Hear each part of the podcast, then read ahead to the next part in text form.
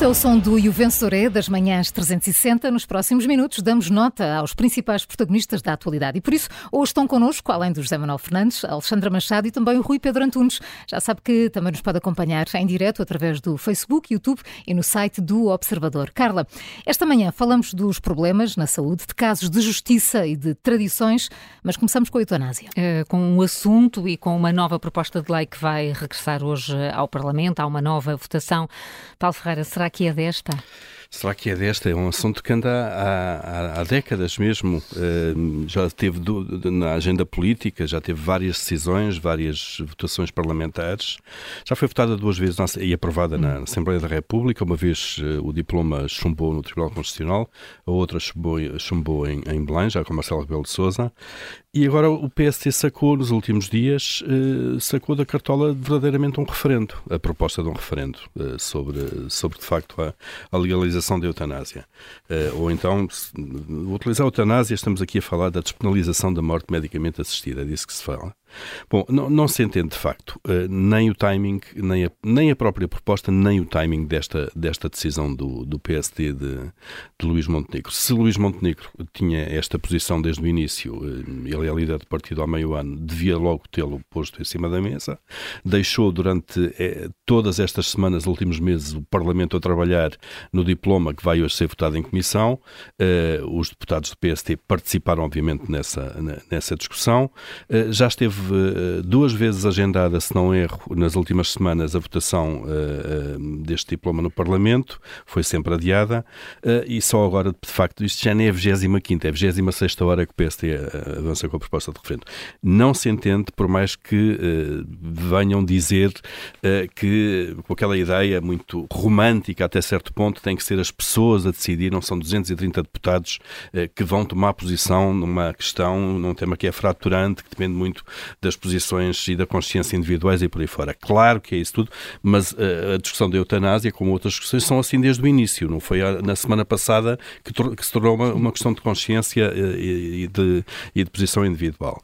O tema é fraturante, sabemos, um, divide os partidos de uma forma pouco habitual. Por exemplo, o PCP é contra. Eh, nós podemos eh, sempre arrumar isto das nossas caixinhas, dizer a esquerda, por regra, é a favor destas coisas e a direita, mais conservadora, é contra. Não, o PCP também é contra, a Iniciativa Liberal é a favor e mesmo dentro das bancadas do PS e do PSD nós temos percebido isso por votações anteriores, eh, há deputados que, na sua consciência, eh, não alinham com aquilo que é a posição maioritária de seus partidos e fazem muito bem. E, portanto, a liberdade de voto nestas matérias é fundamental.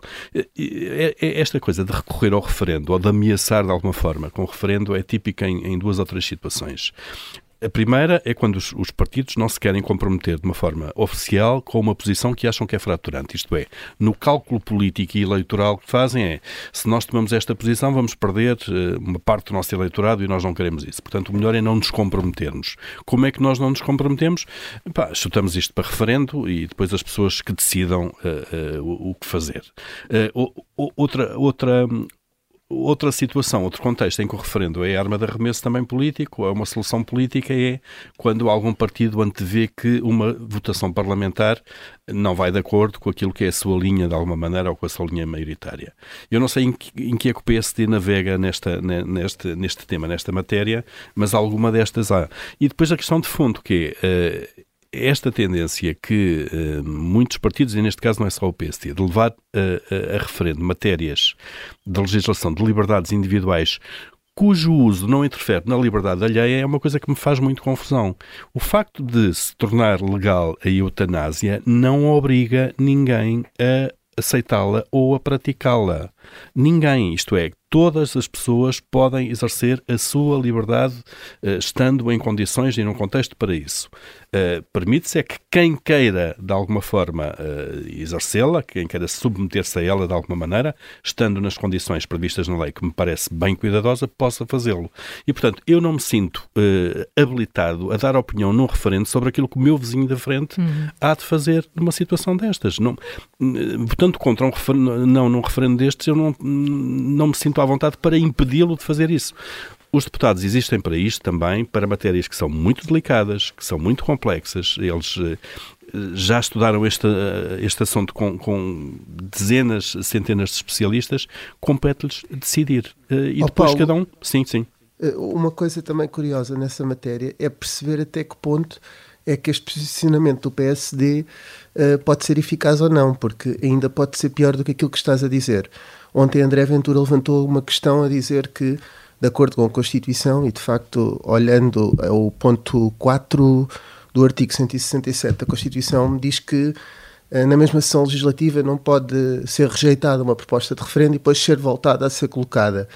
Uh, nós tivemos aqui uma coisa que foi como a legislatura só começou em abril, Uh, em vez de acontecer o que acontece sempre, que é em setembro uh, ser renovada a sessão legislativa, uh, ainda estamos na mesma sessão legislativa e já nesta sessão foi chumbada uma proposta de referendo do Chega. Do Chega. Ora, pois. há Portanto, aqui o dúvidas. Há, claro. há, há constitucionalistas que dizem que um, se a pergunta for diferente, é uh, caso, se a abordagem claro. for diferente, pode ser submetida. Mas mesmo aqui já há aqui uma confusão e meia atrapalhada. Vai ser decidida hum. hoje, às duas e meia, numa conferência de líderes, também segundo vi ontem na, na, na Renascença, e, portanto, uh, uh, o, que, o, que, vai acontecer é, vai, vai haver a votação, mas depois às duas e meia vai ser decidido uh, o, o, que fazer com essa proposta de referendo, que pode ter sido ou não uma azelice, como disse André Ventura, ou pode de facto ser válida, e aí não é tão mau, porque eu não quero acreditar que o PSD se esqueceu que estamos na mesma sessão legislativa por ter havido, eh, este, ter começado mais tarde a legislatura e que não tenham tido esta falha técnica. Uh, vamos ver quem tem razão, mas a situação e a, e a, posição do PSD pode ser ainda pior do que parece. Hum. E, e, de facto, esse, esse ponto não, não, não, o conhecia, esse detalhe da, da, da questão, se quiseres, eh, parlamentar e da possibilidade ou não de, de, uma, de uma proposta de novo referente ser ou não votada. Oh, mas deixa-me só dizer uma coisa coisa, eu, eu, eu concordo com, com quase tudo o que disseste relativamente à realização do referendo, uh, mas não é altura para discutir. Acho, acho que a discussão que houve sobre, sobre, sobre, sobre, sobre mudanças da lei na minha, eu não consigo ter, ter uma clarificação total, até porque muitos dos pareceres recebidos na Assembleia, designadamente algumas das entidades mais importantes, desaconselhavam o caminho que os deputados estão a querer seguir. Portanto, isso, os deputados têm direito de fazer esta decisão, tomar esta decisão. Eu acho que houve uma discussão que talvez não tenha sido tão boa como deveria ser, mas não estou a defender o referendo. Estou só a dizer que uhum. coisas às vezes eu tenho, eu próprio, eu próprio teria dificuldades em votar no Parlamento esta lei, num sentido ou no outro. Tenho muitas dúvidas sobre a matéria e, portanto, olha, é só o que eu queria certo, certo. Não, não, é uma coisa, não é uma coisa que eu acho que se limite, como tu disseste, a, a interferir ou não com a liberdade de alguém que está ao meu lado, não é? Claro. Isso, não é só isso, é um bocadinho mais complicado que isso. Isso é portanto, evidente é eu, e, o, e, o, Estado tem a obrigação de traçar os limites, de facto, uh, para estas coisas, como é evidente.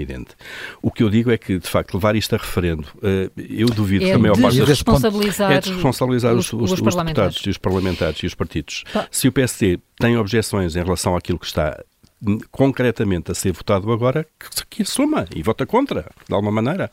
E o partido pode, no limite, até impor a disciplina hum. de voto aos seus deputados uh, e sim, depois lidem com isso, não é? Isso seria claro, contra a tradição do partido e a tradição do Parlamento, não é só do Sem, partido, do Parlamento. é evidente, agora, isto, o referendo não é... O referendo é uma coisa séria demais para ser utilizado como arma de tática política momentânea para, num, para um, um partido se safar de uma. De uma na 25 claro, hora. Exatamente, quer dizer, não é, não é agora. Uh, Luís Montenegro, então, se, se, tinha a ideia de referendo nesta matéria, devia tê-lo dito assim que chegou e que assumiu a liderança do PSD, dizer alto e para o baile na questão do referendo, avanço, na questão da eutanásia, a minha posição um... é que é o referendo. Vamos, vamos avançar, Paulo, a tua nota vai para o PSD? Vai para o PSD, é um hum. set por este acordar uh, hum. tardio, uh, digamos, em relação a esta matéria. Vamos ter de certeza muita oportunidade de voltar a falar sobre a eutanásia, porque já, já percebemos que o assunto não vai ficar encerrado hoje. Ontem houve muitos acontecimentos, enquanto se calhar estávamos todos a olhar mais para o Qatar. José Manuel Fernandes, na questão da saúde, houve grandes desenvolvimentos, com mudanças na direção do Santa Maria e também com uh, preocupações ao nível da forma como o INEM está a funcionar. Há também aqui muita pressão do serviço. Exatamente. Hum. Eu acho que o que aconteceu no Santa Maria é um sinal positivo do, de, é um sinal positivo dado por Fernando Araújo. A uhum. nomeação já dependeu dele, não, aparentemente não é uma escolha do ministro, já é uma competência dele. Começamos a perceber melhor que competências tem ou não tem o uh, diretor-geral do SNS, o CEO do SNS. Uh, o Miguel já falou disso no, no Bom, Mau e Vilão. É um bom sinal que tenha-se finalmente decidido uma coisa que estava empatada há uh, praticamente um ano, não é? Uma, uma administração em gestão há um ano num maior hospital do país e com os problemas que sabemos que o seu hospital tem, nomeadamente para preencher os seus, os, os seus quadros, portanto, a exigir provavelmente medidas draconianas. É um bom sinal que tenha, uh, que na escolha não tenha imperado o caráter, uh, o habitual uh, caráter partidário, portanto, devo dizer que também é um bom sinal o facto de a nomeada, que era vice-presidente do Rio Rio, ter decidido aceitar mas consultando o, o, novo líder do seu partido, que é o PSD, uhum. portanto, alguém com responsabilidade no PSD que vai colaborar na prática com o governo do PS e, e tudo, e tudo isto se passa na, normalmente, eu acho que isto é que é normal. Com assim naturalidade. Dizer, portanto, com naturalidade. Portanto, acho que aqui toda a gente se está a portar como, como deveria portar. Mas fico mais preocupado com a notícia relativamente ao que está, à situação do INEM. Uh, não vou pensar que Fernando Araújo poderia resolver o que quer que fosse no INEM em, num mês, ou o ministro pudesse uh, resolver o que quer que fosse no INEM num mês, mas a verdade é que de ontem veio a notícia de que um senhor de 64 anos, de Setúbal, uh, teria ficado à espera duas horas da chegada da ambulância e, entretanto, infelizmente faleceu.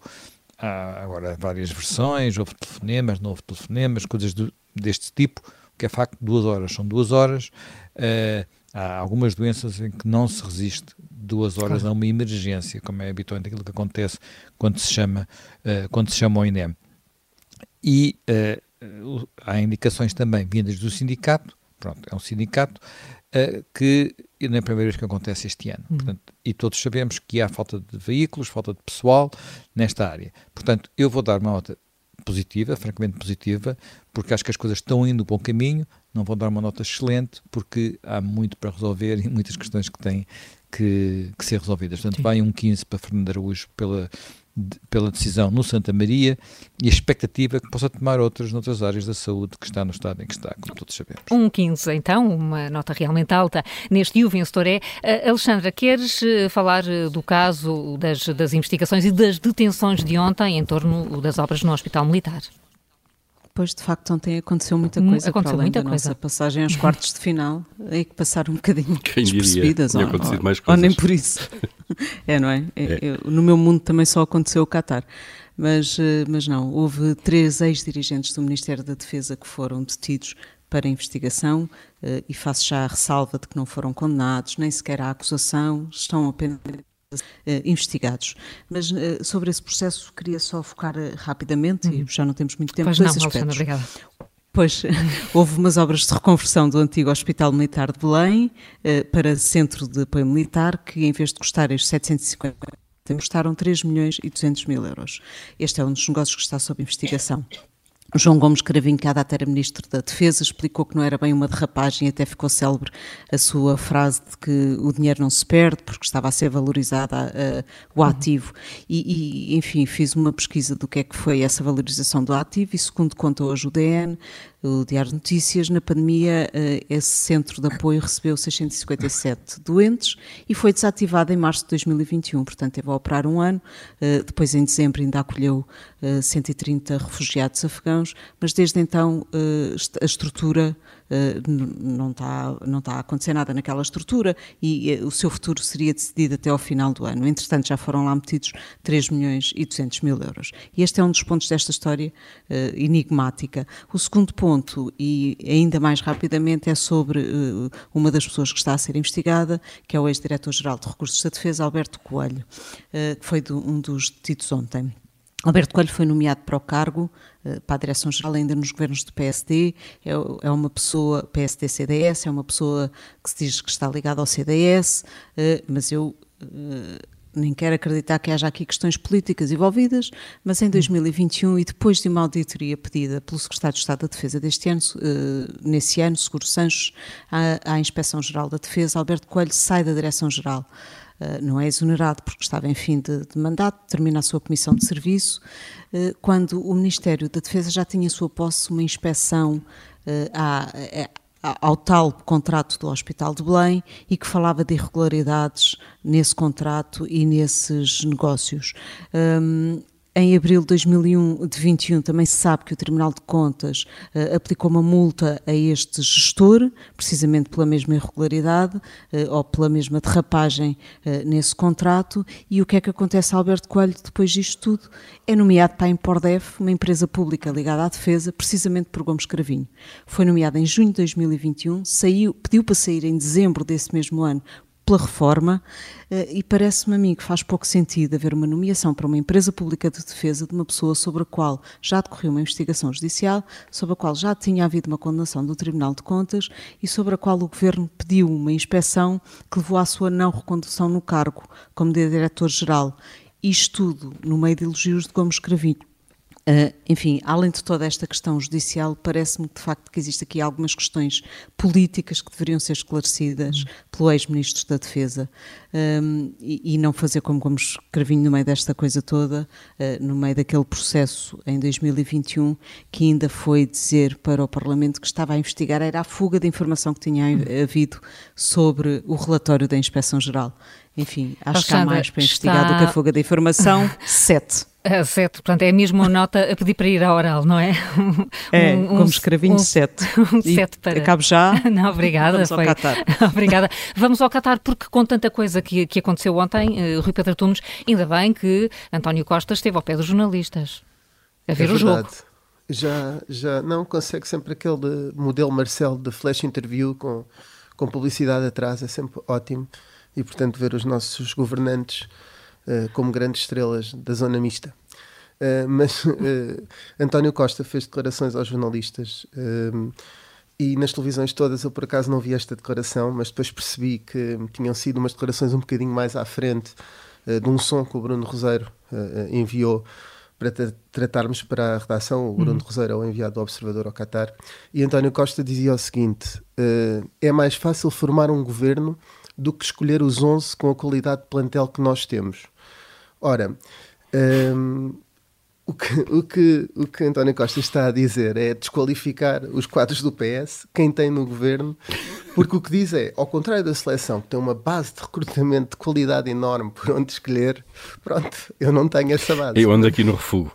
É, eu, é quem quer, né? quase ninguém uh, aceita vir para o governo assim, oh, Pedro, ou não há ninguém. Não, penali não penaliza um momento de sinceridade. ou, não, ou não há ninguém, ou há uma série de rafas que não querem aturar o, o este, este selecionador na, na, seleção das quinas do rato. E, portanto, uh, só isto já é mau para António Costa por esta dificuldade de, de, de recrutamento. Faz lembrar aquela frase do, do Garrett que era o Foscão que te fazem barão, para onde se te fazem visconde. Não é? Aqui é mais uh, foge Evaristo, não fazem, te fazem-te ministro, porque havia um, um responsável do do, PS que dizia que não vinha a Lisboa, que enfim, que era de outra zona do país, tinha medo de virar ministro eh, e que António Costa o chamasse para o governo. E, portanto, andamos assim em matéria de recrutamento um, e, e, na verdade, António, eh, muita gente já dizia isto, que era muito difícil arranjar quadros para o governo um, e que António Costa só conseguia, dentro do próprio partido, uh, pessoas para esses cargos. Um, e, vimos isso saiu alguém da saúde, nesta matéria do, do secretário de Estado adjunto também foi igual, foi sempre prata da casa. Um, e portanto o que estamos a ver é, é cada vez mais uh, dificuldades um, de recrutamento e ser o próprio Primeiro-Ministro a admiti-lo é curioso, mesmo que seja naquele contexto festivo uh, de futebol. Ele próprio tinha ido ao, ao balneário ver o, o, Ronaldo, não do Eurogrupo, porque esse ele deixou fugir para o, para o Banco de Portugal, mas o Ronaldo a sério, uh, o original. Uh, e portanto fica aqui esta, esta nota de António Costa que é um, é um 8 É um 8 pela sinceridade, como diz é, o José Manuel Fernandes. Sim, não vamos castigar demasiado pela sinceridade, mas de facto o, isto mostra o porquê de, de alguma falta de, de, qualidade dos quadros uh, do governo e, e, daquilo que são os governantes, um, porque de hum. facto para António Costa a base de recrutamento é, é curta. Um 8 então para, para as declarações de António Costa. Uh, uh, Júlio Magalhães, queres falar de trotinetes? Portanto, também veio uma nota baixa. Não, não, não, vem uma boa nota, ah, boa tu nota. Consegues boa sempre nota, dar a volta, sim, a ver sim, o copo sim. mais cheio. Uh, já há pouco, no, ainda bem que faz essa pergunta, já, já falamos disso. É uma boa nota para a Câmara do Porto, neste caso, que pôs a Polícia Municipal a multar as operadoras de trotinetes e os utentes das trotinetas. Isto é um problema que nos afeta a todos nas cidades hoje em dia. Ainda bem que há trotinetas, ainda bem que há bicicletas, que a mobilidade também é feita desta forma, até para o ambiente e sustentabilidade, tudo bem, mas tem que haver regras. E hoje todos somos confrontados com, enfim, trotinetas no chão, no meio das ruas, no meio dos passeios. Já nos confessaste hoje de manhã que já passaste por cima já passei por cima, estava a estacionar o carro a semana passada e, e, estavam cinco trotinetas bem alinhadas e não vi que duas estavam no chão e, portanto, a estacionar lá, uh, foi. lá foi. Estraguei mais um bocadinho o meu carro que propriamente as trotinetas, mas uh, a verdade é que todos somos confrontados com isto. Uh, os números que vêm ontem, enfim, são já dizem mesmo que isto é preciso. Há 2.300 trotinetas no Porto, imagino que em Lisboa haja muito mais, muitas mais trotinetas e, portanto, e, e, e somos, não é só trotinetas, bicicletas também. Há aqui um trabalho cívico que é preciso fazer junto dos, dos utentes, que é deixar as trotinetas nos sítios bem estacionadas, como toda a gente tem que deixar os carros bem estacionados. E isto também afeta muita gente. Deixam, nem sempre deixam, também é verdade. E são multados por isso. E, multados. e isso não acontecia nas uh, trotinetas. A partir de agora. Uh, pelo menos no Porto, uh, os, o utente que for apanhado a deixar uma trotineta em flagrante mal estacionada leva multa. Se, aqui há um problema, que é se, no, como é difícil apanhar alguém em flagrante numa questão, numa questão destas, quem paga a multa é a operadora, que vai ser altamente penalizada pela forma como os utentes usam aquilo que essa operadora disponibiliza. Hum. E, portanto, também há aqui um trabalho cívico que é preciso uh, fazer, porque isto uh, é de todos e pertence a todos. E, portanto, acho que foi uma boa medida uh, um, pôr as trotinetas a serem multadas, porque, na verdade, todos hoje em dia nos confrontamos com isso. É um, um doce, claro. Um doce, doce, para, Porto, um doce claro. para, para, a Câmara do Porto e a forma de tentar ir eh, organizando a gestão das trotinetas. Está feito este e o vencedor é. Amanhã não há, mas voltamos na sexta-feira.